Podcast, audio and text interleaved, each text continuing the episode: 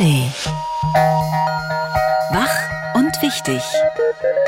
Der schöne Morgen mit Kerstin Hermes und Julia Menger. Guten Morgen. Es ist kein runder Geburtstag, deswegen nichts für die Tagesvorschau, aber ich muss trotzdem feiern.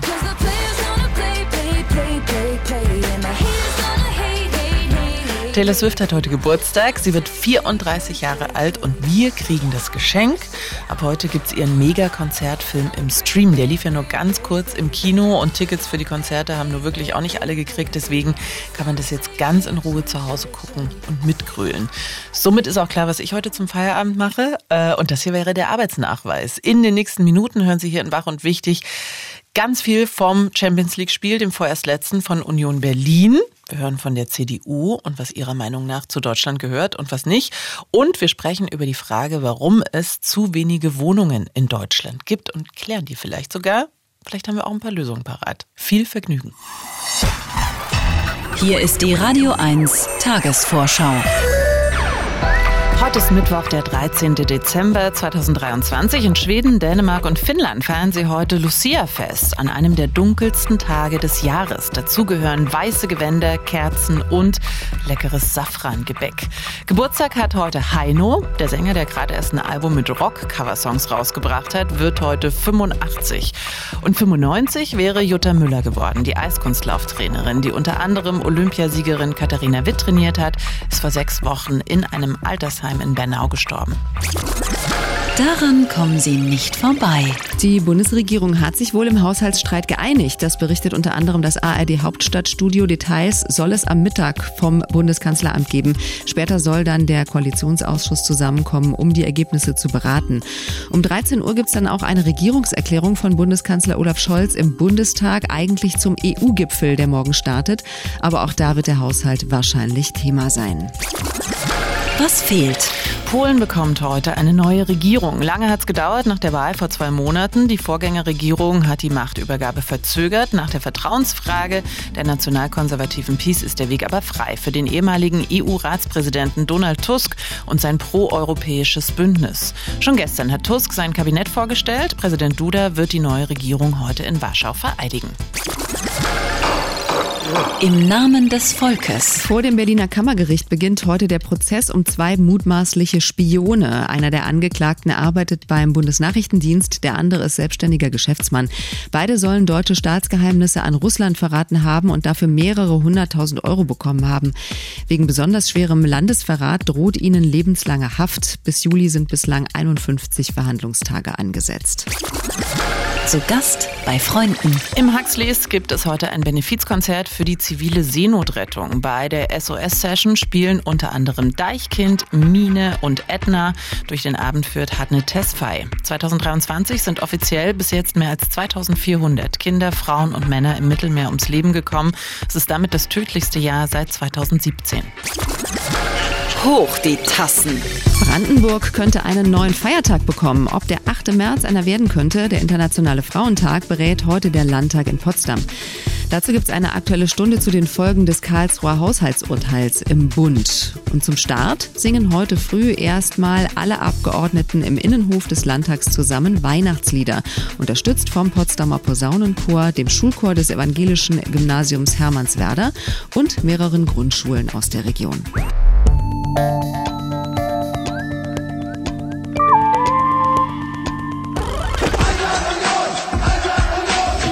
Schöner Eisern. Das Union-Update auf Radio 1. Tja, das Update ist das Abenteuer Europa ist zu Ende für den ersten FC Union. In der Champions League haben die Eisernen gestern Abend mit 2 zu 3 gegen Real Madrid verloren. Und schon wieder, auch unter dem neuen Trainer Nenad Bielica, gab es ein Gegentor in der Nachspielzeit. Natürlich ist viel Pech dabei, dass du dreimal so in letzter Minute verlierst, aber äh, ist auch eine Schule äh, für jede Einzelne äh, und natürlich äh, fehlende Erfahrung, die unsere Mannschaft in dieser Champions League gehabt hat. Ja, und mit dieser Niederlage geht es leider auch nicht in der Europa League weiter. Schade, schade. schade. Radio 1 Sportreporter Lars Becker hat das Spiel gestern aus dem Olympiastadion live übertragen und ist jetzt schon wieder wach für uns. Hast du noch eine Stimme? Guten Morgen. Ja, funktioniert. Schönen guten Morgen. Okay. Hallo nach Potsdam. Wie groß war bei dir die Enttäuschung? Also bei der Mannschaft und bei den Fans natürlich auch. Ach, so eine leichte Enttäuschung war da, weil das äh, Spiel ja eine Zeit lang auch so ausgesehen hat, als könnte es Union doch noch schaffen, das große Real zu schlagen und äh, in der Europa League zu überwintern. So ähnlich war es auch bei der Mannschaft und beim Publikum, wobei als klar war, dass es nicht klappen wird, hat das Publikum, und es waren ja 73.000 im Olympiastadion, das war ausverkauft, es war eine tolle Atmosphäre, da hat das Publikum die Mannschaft gefeiert für diese Europapokalauftritte, für dieses Champions League-Jahr. Nach drei Jahren ist jetzt vorbei mit internationalen Auftritten Auftritten und auch bei der Mannschaft war es so, dass sie einerseits ein Stück weit enttäuscht waren, aber auch sehr stolz über das, was sie geleistet haben. Nicht nur jetzt gegen Real, sondern überhaupt in den letzten Jahren in der gesamten Champions League. Sechs Spiele, sie haben zwei Unentschieden geholt, viermal verloren, aber jedes Mal nur mit einem Tordifferenz und eben dreimal knapp, zweimal in der Nachspielzeit. War ein bisschen Pech dabei. Sie wissen aber auch, sie hätten es in Braga vor zwei Wochen besser machen müssen. Hm. Da haben sie in Überzahl 1-0 geführt. Der Gegner eben mit einer roten Karte geschwächt. Sie haben den Ausgleich kassiert und die Punkte fehlen, sonst hätte es gereicht. Es hätten ja zwei Dinge gestern Abend zusammenkommen müssen dafür, dass Union in der Europa League überwintern kann. Sporting Braga musste in Neapel verlieren. Das ist tatsächlich auch so gekommen. Aber Union hätte eben gegen Real gewinnen müssen. Das hat nicht geklappt. Aber du hast gerade eben auch schon äh, ganz kurz angedeutet, es ging ja eigentlich ganz gut los. Also Union war nah dran. Ja, Union hat eine Riesenchance gehabt durch Kevin Behrens ganz am Anfang. Der ist so ein bisschen der Unglücksrabe der letzten Wochen und Monate, trifft einfach gar nicht mehr. Anschließend war Real einfach die bessere Mannschaft mit mehr Ballbesitz, mit Dominanz, mit richtig guten Chancen. Frederik Rönno mit einer tollen Parade. Und dann hat der ja kurz vor der Pause einen Handelfmeter von Modric gehalten. Kommt ja auch nicht alle Jahre vor, dass man einen Elfmeter von Modric hält. Und praktisch im Gegenzug hat Volland das 1-0 gemacht. Rönno mit einem Abschlag auch dran beteiligt in der Nachspielzeit der ersten Hälfte. Und da haben sie so ein bisschen noch noch dran gerochen an dieser Europa League ja, am Überwintern. In der zweiten Halbzeit hat äh, dann Real seine Chancen besser genutzt, viel besser. Zwei Kopfbälle von José Lu, Spiel gedreht. Union kommt in der 85. Minute schon ziemlich erschöpft und auf der letzten Rille zum Ausgleich durch Kral, durch den Fernschuss Kral eingewechselt und dem Gegenzug dann Ceballos mit dem 3-2 für Real. Das geht in Ordnung. Real war die bessere Mannschaft, aber Union hat wirklich nochmal alles reingehauen, hat einen tollen Fight geliefert. Das haben die Fans anerkannt. Also das hat Spaß gemacht. Guck mal auf den Silberstreif am Horizont. Union kann sich jetzt voll und ganz auf die Bundesliga konzentrieren und den Kampf um den Klassenerhalt. Das ist ja auch nicht ohne. Nächstes Wochenende geht's nach Bochum und dann nach Köln. Klingt jetzt nicht so sexy wie Real Madrid und Champions League. Ähm, wie schwierig wird's für die Mannschaft sein, hier auf Alltag jetzt umzuschalten? Ich glaube, dass dieser große Spagat zwischen der Champions League, zwischen diesen Highlight-Spielen unter der Woche, Flutlicht, Top-Vereine, Real, Neapel, im Bernabeu oder jetzt hier auch zu Hause, wo sich jeder total reinhaut und auf der anderen Seite, ich sag's mal so, der schnöde Bundesliga-Alltag einer der Gründe dafür gewesen sind, dass der erste FC Union so in Schwierigkeiten geraten ist, weil es einfach extrem schwierig ist, sowohl physisch, aber vor allem auch mental umzuschalten. Gegen die Großen, da will jeder was reißen und dann wird's schwer im Alltag. Das ist ganz menschlich, das ist gar kein Vorwurf. Die wollten auch in der Bundesliga. Das hat aber dann nicht so funktioniert. Jetzt haben sie den Kopf frei. Jetzt gibt's nur Bundesliga. Bochum und Köln, zwei direkte Konkurrenten. Das wird nicht einfach. Vor allem auswärts in Bochum. Die haben ganz viele Punkte zu Hause schon geholt. Da wäre es klasse, wenn Union mindestens einen, vielleicht drei Punkte holt und gegen Köln kurz vor Ende ähm, dieser oder vor der Winterpause vor Weihnachten. Da muss ein Dreier her. Ich traue das den Unionern zu. Sie spielen auch wieder Union-like. Da ist Zug drin jetzt mit Bielica. Die wissen alle, worum es geht. Hm. Und ich bin davon äh, überzeugt, dass sie es schaffen, umzuschalten, diesmal ähm, von Champions League auf Bundesliga-Alltag und in Bochum äh, zu bestehen. Radio 1 Sportreporter Lars Becker hat schon voll den Blick nach vorne gerichtet, aber wir haben auch noch mal mit ihm über den Abschied vom ersten FC Union aus der Champions League gesprochen. Vielen Dank. Sehr gerne. Erinnern Sie sich noch an diese Sätze? Das Christentum gehört zweifelsfrei zu Deutschland. Das Judentum gehört zweifelsfrei zu Deutschland. Das ist unsere christlich-jüdische Geschichte. Aber der Islam gehört inzwischen auch zu Deutschland. Eine kurze Zeitreise ins Jahr 2010 war das gerade zur Rede des damaligen Bundespräsidenten Christian Wulff von der CDU zum Tag der deutschen Einheit. 13 Jahre später kommt vor allem dieser letzte Satz seiner Partei so nicht mehr über die Lippen. Gerade hat die CDU den Entwurf für ein neues Grundsatzprogramm vorgestellt und darin findet sich jetzt unter anderem diese Formulierung. Muslime, die unsere Werte teilen, gehören zu Deutschland. Kritik kommt unter anderem von mehreren Islamverbänden. Die CDU fische mit solchen Formulierungen am rechten Wählerrand, heißt es da. Eins ist klar. Der Mittwochskommentar mit Christine Dankbar. Politikchefin bei der Frankfurter Rundschau. Guten Morgen. Guten Morgen. Morgen. Ist die Kritik berechtigt? Ja, ich denke schon, dass das eine berechtigte Kritik ist. Man muss aber dazu sagen, dass die Partei, also die CDU mit ihrem Grundsatzprogramm, erstmal in der eigenen Partei am rechten Rand fischt. Das heißt, die CDU will sich mit dem Programm erstmal selbst vergewissern. Wo stehen wir? Was glauben wir? Und was glauben wir nicht mehr? Und da muss man dann halt leider sagen, die CDU will vor allem das nicht mehr glauben, was in ihre Verzeihung, was ihn ihre frühere Vorsitzende Angela Merkel erklärt hat. Zum Beispiel, dass wir es schaffen, viele Flüchtlinge zu integrieren. Das soll jetzt also alles weg. Die CDU will die Merkel-Ära überwinden und sie versucht es mit einem Purzelbaum zurück in die Vergangenheit. Das liegt natürlich vor allem an ihrem neuen, sehr alten Chef Friedrich Merz. Der hatte seine große politische Zeit ja in den 90ern und dahin will er seine Partei offenbar zurückbeamen. Man sieht es daran, dass der Begriff von der Leitkultur seine Wiederauferstehung feiert. Den hatte Friedrich Merz im Jahr 2000 ja schon mal aufgebracht und jetzt sieht er die Gelegenheit, dieses tote Pferd nochmal aufzuzäumen. Er hat ja sehr lange auf diese Gelegenheit warten müssen und jetzt kostet er sie aus, fürchte ich. Der Begriff Leitkultur lauert im Grundsatzprogramm daher gefühlt an jeder Ecke. Was wir im ganzen Text aber kein einziges Mal lesen, ist der Satz, Deutschland ist ein Einwanderungsland. Ich habe gestern extra nochmal geguckt, aber ich habe das Wort auf den über 70 Seiten, die der Entwurf hat, nicht gefunden. Stattdessen aber nun dieser Satz. Muslime, die unsere Werte teilen, gehören zu Deutschland. Das ist ganz klar ein Rückgriff auf Christian Wulff. Das ist ja eben auch schon angesprochen worden. Klare Ansage, der Islam gehört schon mal gar nicht zu Deutschland und von den Muslimen nur die, die unsere Werte teilen. Der Satz macht aber nur Sinn, wenn man davon ausgeht, dass es Muslime gibt, und zwar in nennenswerter Zahl, die unsere Werte nicht teilen. Und ich streite das jetzt mal gar nicht ab, dass es Muslime in Deutschland gibt, die unsere Werte nicht teilen. Aber es gibt mit Sicherheit auch Scientologen oder Zeugen Jehovas oder total Ungläubige, die unsere Werte nicht teilen. Die werden aber nicht genannt.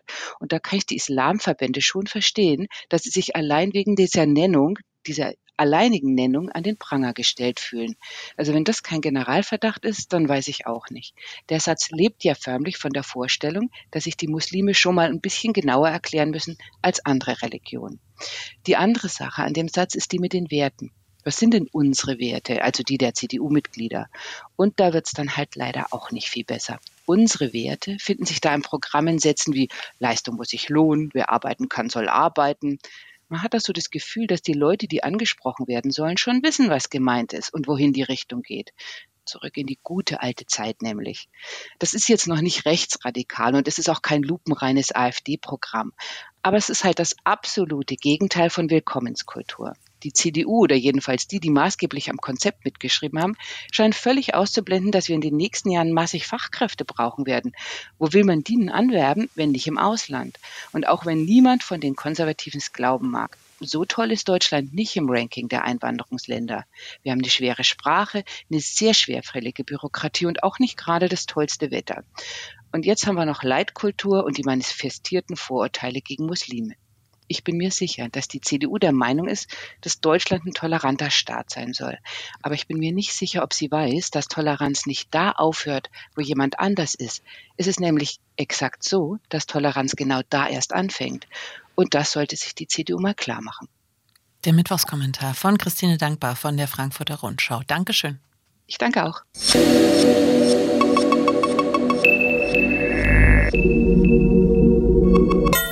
20.000 Wohnungen wollte das Land Berlin in diesem Jahr bauen eigentlich? Denn zum Ende des Jahres ist klar, das wird nichts werden. SPD-Stadtentwicklungssenator Christian Gäbler rechnet mit 4000 weniger, also rund 16.000 neu gebauten Wohnungen für 2023. Die Baubranche ist in der Krise, das Material und die Arbeitskräfte zu teuer, die Zinsen zu hoch und die Politik zu kompliziert. Das sind so die Gründe, die auch jeder Laie wahrscheinlich schnell aufzählen kann. Ein bisschen detaillierter, auch was mögliche Lösungen angeht, wollen wir das jetzt mit Klaus-Dieter Müller besprechen. Er ist Präsident Präsident der Fachgemeinschaft Bau Berlin-Brandenburg, vertritt also die Interessen der mittelständischen Bauwirtschaft hier. Guten Tag. Guten Tag, guten Morgen. Also, dafür, dass es der Baubranche so schlecht geht, sind 16.000 neue Wohnungen statt 20.000 doch eigentlich ein ganz gutes Ergebnis für 2023. Wird sich da vielleicht ein bisschen mehr beschwert als realistisch nötig? Das sehe ich nicht so, weil die Wohnungen, die jetzt gebaut werden, sind ja in einer Genehmigungsphase entstanden, in einer Planung entstanden vor vielen, vielen Jahren. Wir wissen ja, dass wir aufgrund der der, sag mal, nicht so großen Performance der Verwaltungsbehörden äh, hier in Berlin Genehmigungszeiten von drei bis fünf Jahren äh, entstehen. Also in dem Moment, wo ich eine Idee in meinem Kopf entwickle, äh, bis zum fertigen Gebäude und bis zur Genehmigung vergehen also viele Jahre. Das heißt also, wir bauen jetzt die Wohnungen, die vor drei, vier, fünf Jahren geplant worden sind. Aber haben wir diese lahme Bürokratie in Deutschland nicht immer schon? Liegt es nicht vielmehr an den Kreditzinsen, die massiv gestiegen sind, also dass sich die Bauunternehmer einfach von den hohen Gewinnmargen verabschieden müssten? Das geht nicht unbedingt um die hohen Gewinnmargen. Es geht darum, Sie haben vollkommen recht, die Kreditzinsen sind wieder gestiegen. Die sind allerdings noch lange nicht so hoch, wie sie mal waren. Das ist allerdings nur ein schwacher Trost. Hinzu kommt aber, es sind ja mehrere, also multiple Faktoren sozusagen, die uns behindern, die die Bautätigkeit behindern. Und zwar Gleichzeitig sind die Materialpreise exorbitant gestiegen, weil natürlich alle Lieferanten, alle Materialhersteller, Baustoffhersteller sagen, äh, die Inflation, hohe Energiepreise äh, schlagen sich auch direkt auf die Materialien durch. Stichworte Zement ist sehr teuer an der Herstellung, Steine sind sehr äh, teuer an der Herstellung und so weiter und so weiter. Da gibt es sicherlich auch Mitnahmeeffekte. Aber einher geht es, gehen schon die erhöhten Löhne und äh, sozusagen auch eine Flut von Regeln, die sozusagen Häuslebauern auferlegt werden, wenn sie also barrierefrei bauen sollen, wenn sie also äh, zweite Rettungswege einhalten sollen, wenn sie also eine gewisse Anzahl von Wohnungen sozial mit sozialverträglichen Wohnungen, äh, Mieten äh, bauen sollen.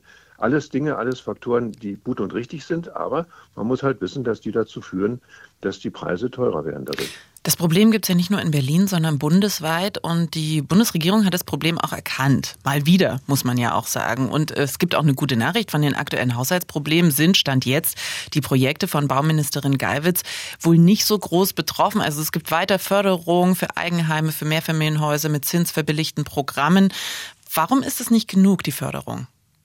Die Förderung ist weitaus nicht genug. Wir machen deutschlandweit, sagt man, wir brauchen 400.000 Wohnungen pro Jahr in Deutschland. Es werden nicht mehr die Hälfte der Wohnungen gebaut. Äh, Frau Geiwitz bräuchte, also sie ist, sie ist in dem Thema voll zu Hause. Das ist, da will ich jetzt nichts Falsches sagen. Ähm, aber sie kriegt einfach zu wenig Geld. Sie, sie kriegt zwei, zwei Milliarden, dann darf man drei Milliarden. Sie braucht aber 20 Milliarden, um den Wohnungsbau zu unterstützen. Und das ist das Problem, wenn wir sagen, wir wollen sozialverträgliche Mieten, die wir auch brauchen. Wir brauchen übrigens auch Mieten für die Mittelschicht nicht. Also diejenigen, äh, die sozusagen ein bisschen mehr verdienen als die ganz sozial Schwachen, die Wohnungen sind für diese Menschen auch nicht da.